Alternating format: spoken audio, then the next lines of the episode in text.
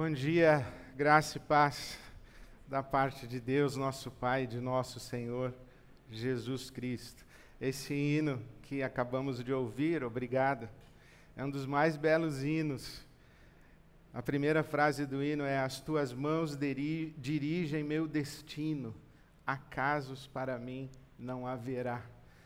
O eterno Pai vigia o meu caminho e sem motivos não me afligirá. Eu acho muito lindo esta declaração de fé. As tuas mãos dirigem meu destino.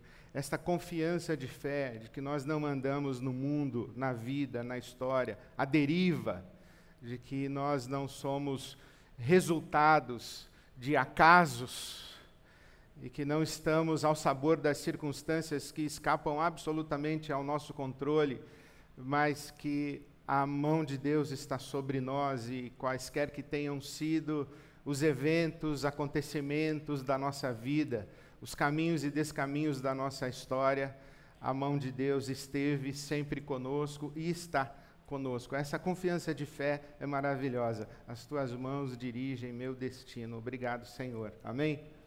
Amém. Nós estamos ainda celebrando, eu estou celebrando os 85 anos da IBAB. Maio é o mês de aniversário da IBAB. Nossa assinatura para esse mês foi IBAB, simplesmente. IBAB simplesmente.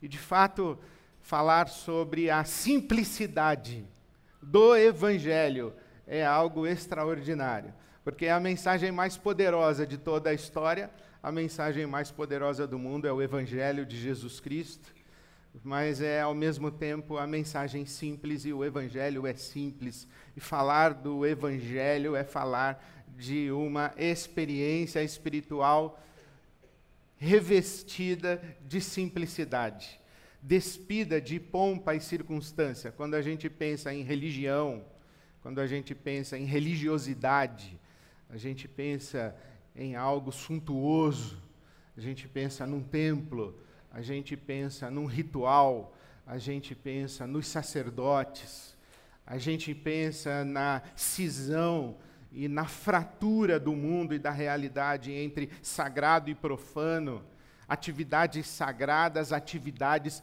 profanas, pessoas sagradas, pessoas profanas, o mundo, o mundo da luz e o mundo da escuridão e das trevas. E a gente imagina que Deus está do lado da religião, Deus está do lado do templo, Deus está do lado dos sacerdotes, Deus está do lado, por exemplo, do culto. Deus está do lado do ritual. Deus está do lado da pompa e da circunstância. Mas, na verdade, Deus está do lado da simplicidade, porque não há nada mais simples do que o Evangelho. E eu queria chamar a sua atenção para esta revelação do Evangelho de João, no capítulo 4. O Evangelho de João, no capítulo 4. Uma conversa entre Jesus e uma mulher samaritana. E no versículo 24,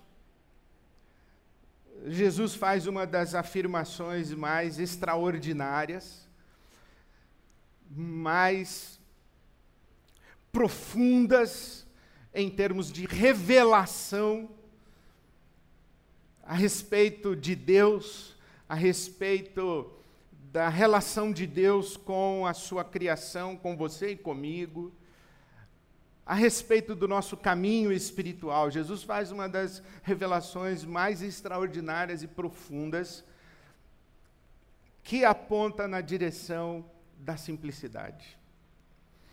É, é paradoxal, porque é absolutamente profundo. É extraordinariamente extenso. É eternamente significativo. Mas é ao mesmo tempo absolutamente simples. Revela a simplicidade do Evangelho. João 4, 24. Deus é Espírito, e importa que os que o adoram, o adorem em espírito e em verdade. Palavras de Jesus nessa conversa com a mulher samaritana. Deus é espírito, e importa que os que o adoram o adorem em espírito e em verdade. É uma revelação extraordinária se você levar em conta, inclusive, principalmente, o contexto em que Jesus fala isso. Ele está conversando com uma mulher. Ele está conversando com uma mulher numa situação pública, ele está num poço, nas terras de Samaria. Ele está falando com uma mulher e tendo uma conversa pública com uma mulher. Ele pede água para essa mulher. Ele oferece para essa mulher água da vida. A mulher diz que tem interesse em água da vida. Jesus diz: quem bebe da água desse poço, onde você está tirando água, de onde você está tirando água, quem bebe dessa água, que inclusive eu estou pedindo a você que me dê, porque eu estou com sede, quem bebe dessa água volta a ter sede. Mas eu tenho para dar uma água que aquele que dela beber será absolutamente saciado. Eu tenho água da vida. Então a mulher diz: Eu quero essa água.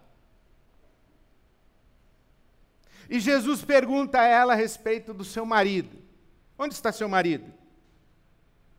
E ela diz: Não tenho marido. E ele diz: É verdade. Você já teve cinco. E o homem com quem você vive agora não é seu marido. Então ela se surpreende e diz a Jesus: Você é um profeta. Você é um profeta. Ela estava conversando, uma conversa cheia de inconveniências, uma conversa cheia de códigos, uma conversa cifrada, água, água da vida, uma conversa com metáforas. Ela não sabe direito com quem ela está falando, a princípio, ela está falando com um peregrino, com um viajante que parou à beira do poço e pediu a ela água. Mas, de repente, ela se surpreende diante de um profeta que sabe que ela já tivera cinco maridos e agora vive com um homem que não é seu marido. Então ela diz: Você é um profeta. E logo pergunta a Jesus: Os nossos antepassados dizem, nos disseram, nos ensinaram que deveríamos adorar nesse monte. Ela faz uma referência ao monte Gerezim, nas terras de Siquém. Mas vocês, os judeus, ela samaritana, sabe que está falando com um judeu, Jesus. Como ela sabe? Ela sabe por causa das roupas de Jesus. Ela sabe por causa do vocabulário de Jesus. Ela sabe por causa do sotaque de Jesus. Ela sabe que está falando com um homem judeu. Então ela diz: os nossos antepassados nos ensinaram a adorar aqui em Siquém, nesse monte Gerizim. Mas vocês, judeus, dizem que se deve adorar a Deus em Jerusalém. Israel, quando sai do Egito e passa aqueles 40 anos no deserto, rumo à terra de Canaã, quando Israel chega na terra de Canaã, o primeiro lugar onde Josué ergue um altar é justamente Siquém, em Gerizim.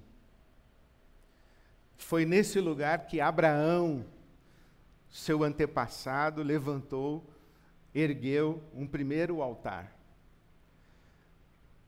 É nesse lugar que José, príncipe do Egito, está sepultado nas terras de Siquém, no Monte Gerizim. É nesse lugar que existe um templo, depois da divisão do reino de Israel entre norte e sul, depois da morte do rei Salomão. Israel foi dividido norte e sul.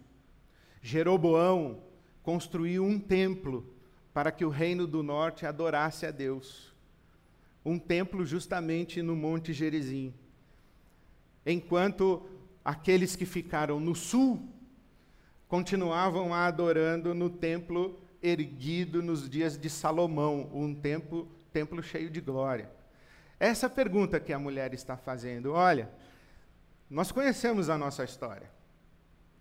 Nós conhecemos que os nossos antepassados, quando chegaram na terra prometida, fizeram de Siquém o primeiro lugar de adoração.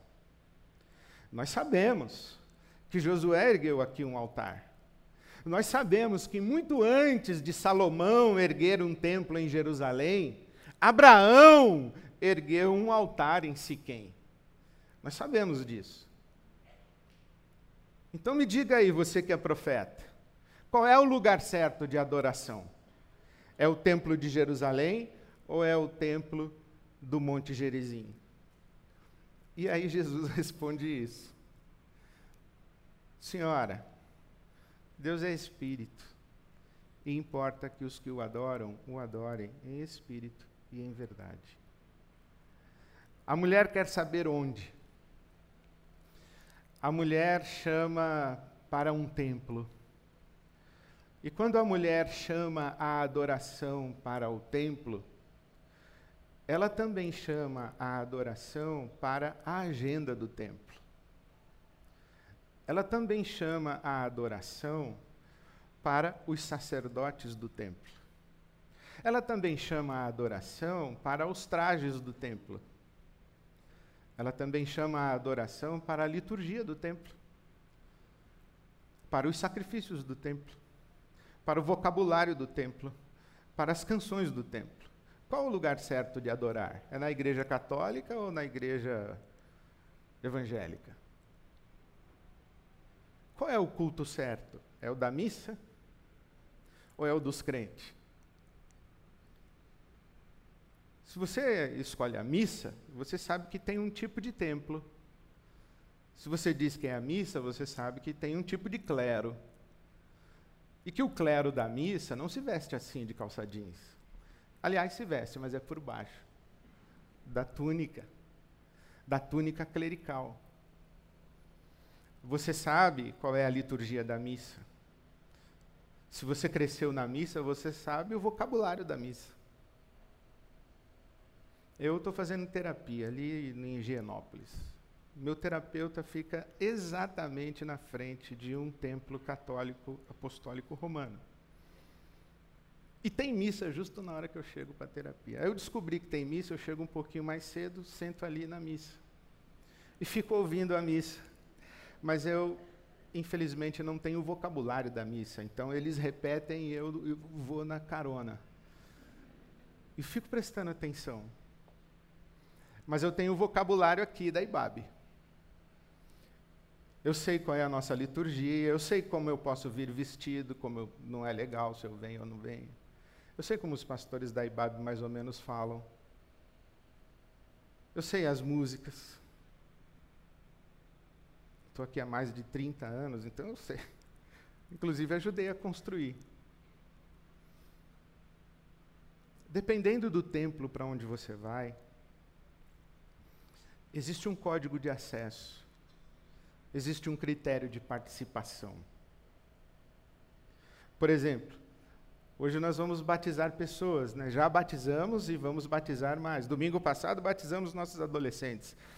Aqui temos o nosso batistério as pessoas vão descer as águas e serão imersas, mas se você vai em um outro templo, o batismo joga um pouquinho de água assim na testa. É o batismo chamado por aspersão. O nosso é batismo por imersão. Se tivéssemos aqui a mulher samaritana, ela diria: E então, profeta, qual é o batismo certo? É por imersão ou por aspersão? Dependendo do templo onde você vai. A porta é mais estreita, a porta é mais larga. Por exemplo, o pastor Cláudio acabou de dizer que você foi recebido como membro, como membra da nossa comunidade, que ninguém pode mais votar contra você. Sabe que teve uma assembleia que teve um sujeito que votou contra, lembra, Cláudio? A gente falou assim: tem alguém contra receber alguém que está aqui na frente? Aí um sujeito lá no fundo falou: eu sou contra esse camarada aí, ó. Aí falou, opa, peraí, vamos resolver aqui o que está acontecendo. Porque dependendo do templo tem um acesso possível, não possível. Quem pode, quem não pode. O templo de Jerusalém tinha acessos. as pessoas com deficiência física não poderiam entrar ao templo. Quem não era judeu não podia entrar no templo de Jerusalém, o templo de Salomão. Quando essa mulher pergunta qual é o lugar certo da adoração, ela não está perguntando apenas qual é o lugar geográfico. Ela está fazendo uma pergunta a respeito do código da adoração. Ela está fazendo uma pergunta a respeito da estrutura religiosa que legitima um adorador ou que exclui um adorador. Essa é a pergunta que a mulher está fazendo. E quando ela pergunta qual é o lugar, Jesus responde: o lugar é o seu coração, dona. Não é nem em Jerusalém, nem em Gerizim é aí no seu coração. É, não é onde, é como. Não é onde, é como. É em espírito e em verdade. E quando Jesus diz isso, e leva a experiência de adoração, isto é, Jesus retira a experiência de adoração do templo do código religioso e leva a experiência de adoração para a interioridade do coração humano e leva a experiência de adoração para em espírito e em verdade. Jesus desmonta todo o aparato da religião. Ele diz para essa mulher: a senhora não precisa ir a Jerusalém e também não precisa ir a Jerezim.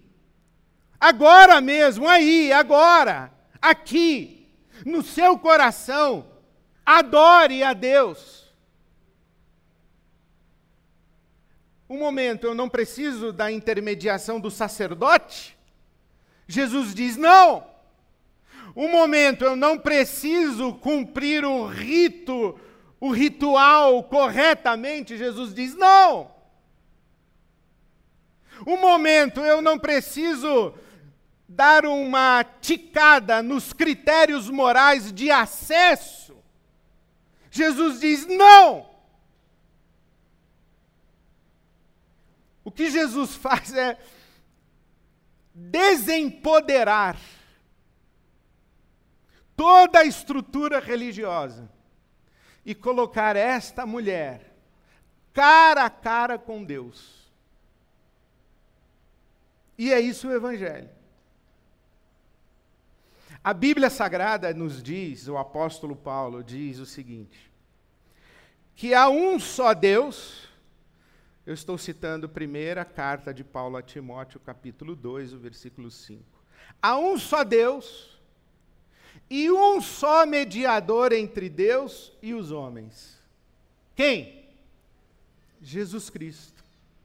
Por isso é que nós fazemos orações e terminamos as nossas orações, geralmente. Como é que nós terminamos as nossas orações?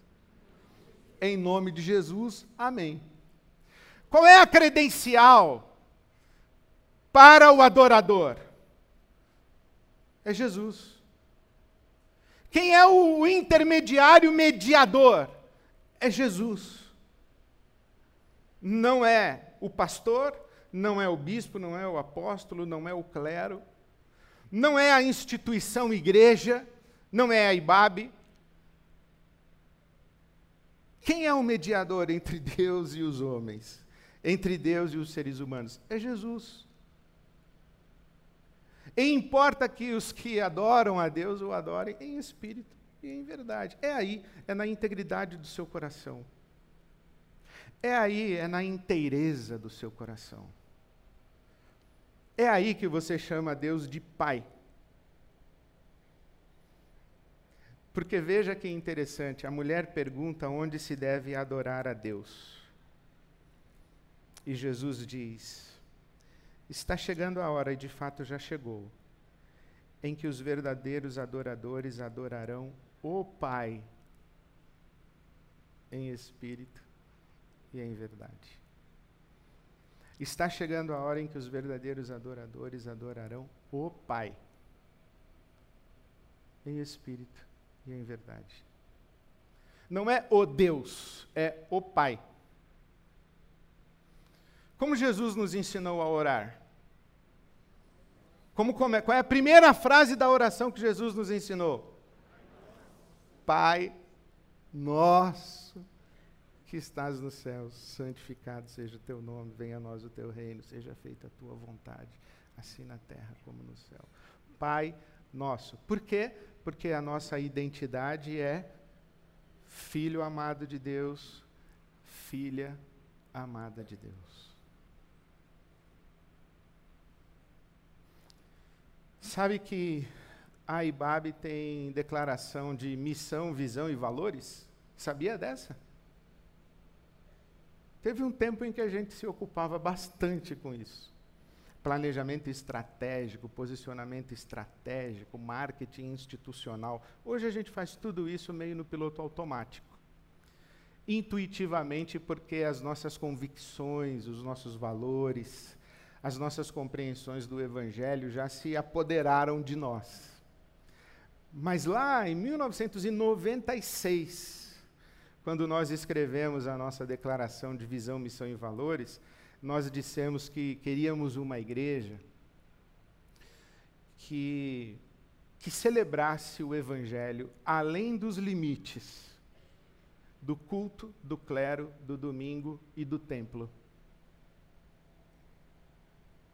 96 para 2022 dá quanto? Quem é bom de geografia? 96? 26?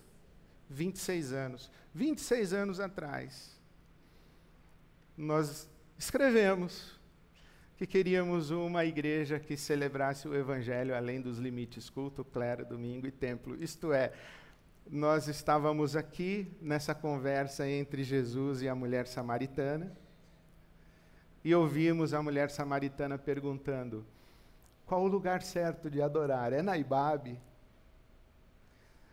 E Jesus disse: Não, é em espírito e em verdade, não é onde, é como, e o como do coração. E aí nós falamos: É isso que nós queremos. Nós queremos celebrar a nossa experiência com Deus na vida. Dentro de um carro na 23 de maio. Num fone de ouvido dentro do metrô, de um trem no momento de fechar negócio, dando uma aula na universidade ou trocando um pneu de um carro e fazendo balanceamento e o alinhamento de um automóvel. Lavando louça, construindo ponte, pesquisando vacina. Além dos limites do culto, clero, domingo, templo. Isso que nós estamos fazendo aqui é culto, clero, domingo, templo. Jesus está dizendo: legal, pessoal, mas não se esqueçam que a verdadeira adoração é em espírito e em verdade. E você não precisa ir na Ibabe domingo. Você não precisa da mediação do pastor. Você não precisa da legitimação da instituição religiosa. Onde você estiver, quando você estiver, em nome de Jesus, você adora ao Pai em espírito e em verdade. O apóstolo Paulo, ele escreve à igreja de Corinto, ele diz assim: seja comer, seja beber, ou qualquer outra coisa fazer, faça tudo para a glória de Deus comer, beber ou qualquer coisa fazer, faça tudo para a glória de Deus. Seja cantar no domingo no templo, nós nem chamamos de templo, nós chamamos de auditório, chamamos de sede, porque templo é muito templo, assim. Nós chamamos de sede, chamamos de auditório, auditório 1, auditório principal, auditório 2. Não chamamos de culto, nós chamamos de celebração. Nós tentamos dar uma esvaziada na, no peso da religiosidade institucional. Porque o que nós queremos é uma espiritualidade viva. Eu lembro que quando comecei a ensinar essas coisas, eu disse que a, a rodada de pizza na sua casa, na sexta-feira à noite, é tão santa quanto o culto de domingo ou o culto de quarta-feira à noite de oração. E então veio um, um, irmão e disse: Pastor, você acabou com o culto de domingo, agora ninguém vai. Eu falei: Não, irmão, eu santifiquei a rodada de pizza. Eu não quero acabar com o culto de domingo. Eu frequento o culto de domingo desde os meus um ano de idade. Eu frequento o culto de domingo. Mas eu ouvi Jesus dizer que a verdadeira adoração é em espírito e em verdade. O que faz com que o evangelho seja absolutamente simples. Os romanos dos primeiros dias da fé cristã não consideravam os cristãos religiosos.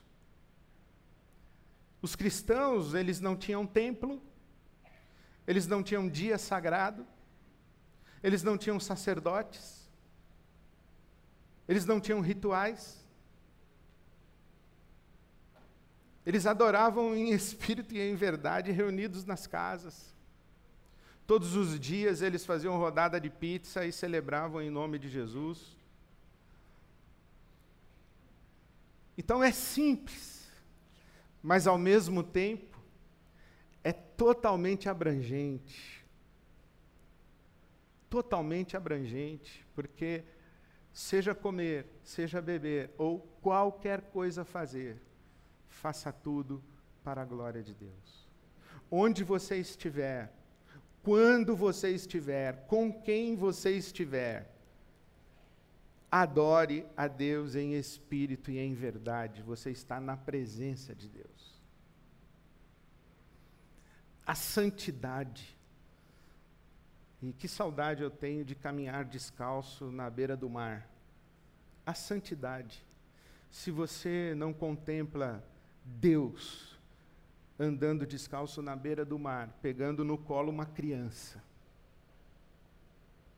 repartindo seu pão com quem não tem, você não vai encontrá-lo no templo.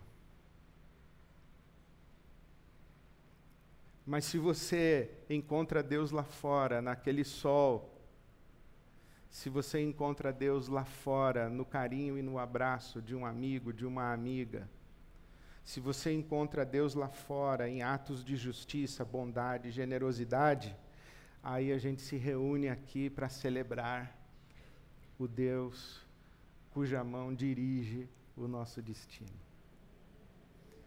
É isso que nós fazemos aqui a cada domingo, a cada encontro. Nós não saímos de um mundo vazio de Deus para buscar a Deus no templo no domingo, na hora do culto. Não. Nós nos reunimos, vindos de uma vida encharcada de Deus, de um mundo repleto de sinais e manifestações da bondade, do amor e da graça de Deus. A gente vem de lá e se reúne aqui, poucos instantes, para celebrar o nosso Deus Senhor do mundo, Senhor da vida, sustentador da vida de cada um de nós. Onde você estiver, quando você estiver, lembre-se, você é um adorador, você é uma adoradora. Porque você é um filho amado de Deus. Você é uma filha amada de Deus. E eu quero terminar relendo para você João 4. Eu li dois versículos em momentos diferentes, mas vou ler os dois juntos agora. Está chegando a hora, disse Jesus, e de fato, de fato já chegou, em que os verdadeiros adoradores e adoradoras adorarão o Pai, adorarão o Pai em espírito e em verdade. São estes e estas os adoradores que o Pai procura. Deus, o Pai, Deus é Espírito. E é necessário que os seus adoradores o adorem em espírito e em verdade. Eu oro a Deus que ao se despedir da nossa celebração e voltar para isso que nós chamamos vida, que você perceba que Deus está lá. Quando você estiver amanhã fazendo negócios ou numa reunião difícil, ou procurando emprego, mandando seu currículo mais uma vez, não se esqueça, Deus está lá. Isso é um ato de adoração. Tudo que você faz, onde você está, qualquer lugar, a qualquer hora, a sua vida é sempre um ato de adoração. Que você encontre Deus na sua vida, porque Ele está. Sua vida não está à deriva. Deus, o nosso Pai, com Sua forte e boa mão, dirige seu destino, cuida de você, onde você está. Reconheça-o, adore-o, celebre-o. Faça bastante festa lá, para domingo a gente se encontrar aqui de novo e fazer uma festa coletiva, uma celebração coletiva. Mas eu oro a Deus que você encontre Ele lá, para que você possa celebrá-lo aqui. Amém.